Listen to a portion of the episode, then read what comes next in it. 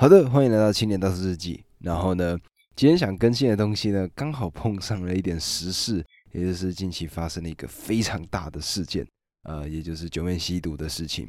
前面呢，我想先花点时间琢磨在电影演员他们吸毒画面，他们会是怎么去拍摄的？为什么？因为我刚好就看到这个内容，然后其实我今天想分享这个，结果呢，发生了九面这件事情，所以呢，我想说，那就两件事情一起讲。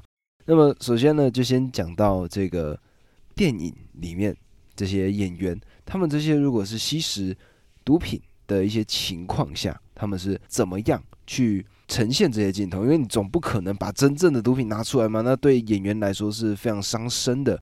而且如果了解拍电影的流程，就会知道，呃，这些导演呢可能会为了一个完美的镜头，可能连拍十几、二十次，甚至上百次的都有。我之前听说成龙大哥他所拍的其中的一个动作，他的踢的高度必须要到达某一个公分数，甚至连毫米数都算清楚了。所以只要没踢到呢，就是重新、重新、重新。那那一次呢，成龙大哥好像拍了一千多次吧。如果换算回来的话，我们呢拍这种吸食的镜头的时候，拍一千多次，那你说都用真毒品，那肯定是药物过量了，绝对绝对不可能。所以他们一定会想尽办法用其他东西去替换它。这里面的道具呢，其实有分很多种。我自己呢在网络上看到的时候，还有自己在看一些 YouTube 上面的一些介绍影片的时候，里面呢就讲到这些内容。最经典的就是《华尔街之狼》The Wolf of Wall Street，那里面。主演的呢就是 Leonardo DiCaprio 嘛。电影的内容呢，主要呢是在讲述说一个青年，然后呢他跳入了华尔街这个非常疯狂、纸醉金迷的世界，然后呢把自己整的不像自己的一个人物，在里面呢就有大量的吸食这个 cocaine，也就是台湾叫骨科碱，那我记得内地翻译可能叫可卡因。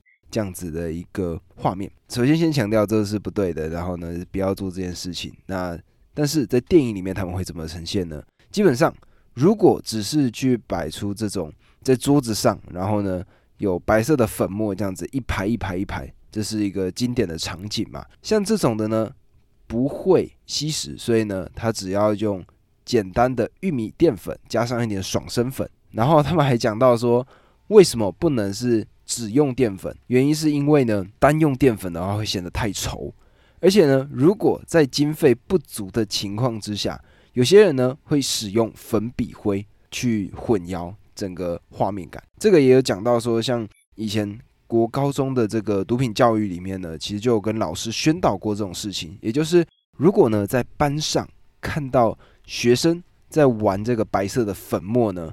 诶，之前可能就会有老师觉得说啊，他们可能是把粉笔灰把它刮下来，然后呢在桌子上面玩。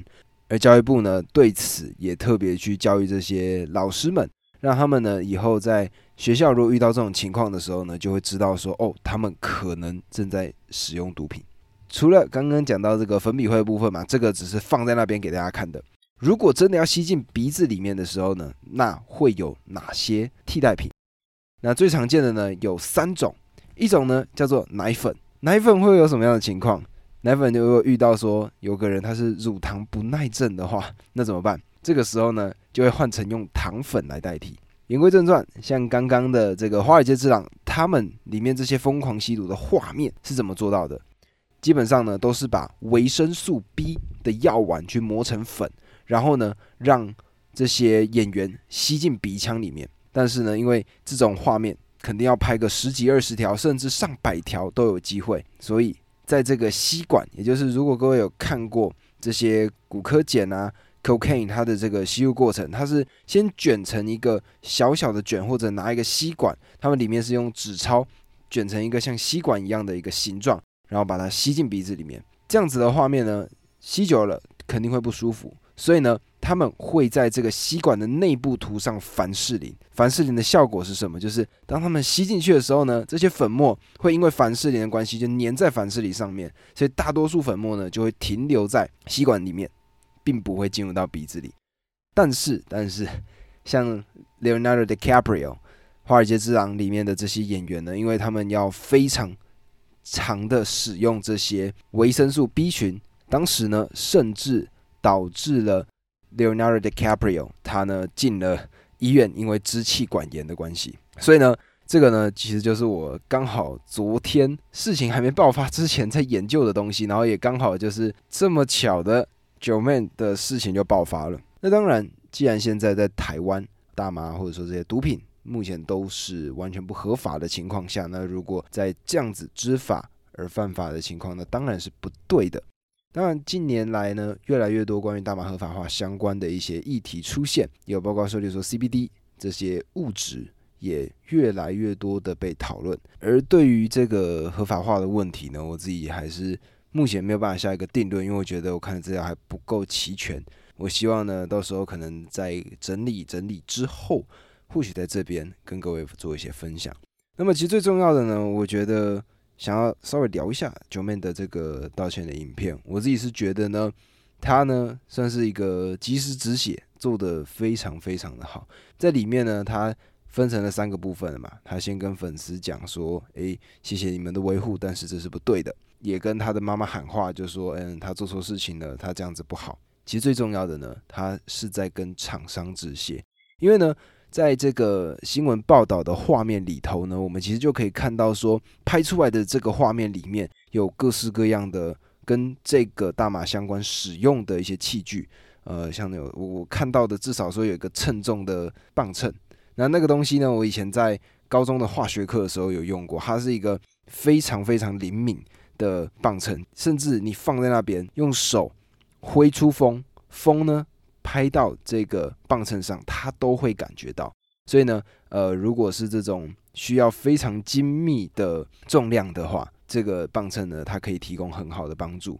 那么，在这个影片里面呢，九妹其实多次强调说，这个拍出来他们收到的所有的这些器具呢，只有很少的一部分是他的。他这么做呢，其实最重要的就是要让自己。的伤害减到最小，因为记者的一些无端的做法会让他会有不好的效果。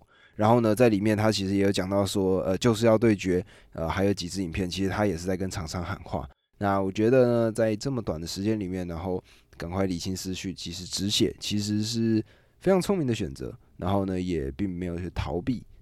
只能说呢，这个危机公关其实是做的非常的好的，他及时止血，持续的在他其他工作上去进行。那么我自己呢，平常其实也会去看他的一些影片啊。举例来说，呃，最经典、最常看的其实就是一个系列，就是就是要看房。在里面呢，他会介绍各种呃，不管是台湾的、日本的、美国的房子，实地的去走访房间的每一个角落，然后呢，跟我们说这个装潢是怎么样去做到的，它有要什么样的特别的设计。那我自己觉得呢是非常好看，我自己呢可能就会开一点五倍速，然后晚上呢有些的时候累的时候就看一下这个房子，算是某一个部分的激励自己吧。对我来说呢，呃，人是人，然后作品是作品，又或者呢，其实我自己的感受更多的像是说，或许正是因为他做的这件事情，他有更多的创作能量。因为我自己平常很爱听 hip hop 音乐嘛，那在 hip hop 音乐里面呢，就有讲到说，诶。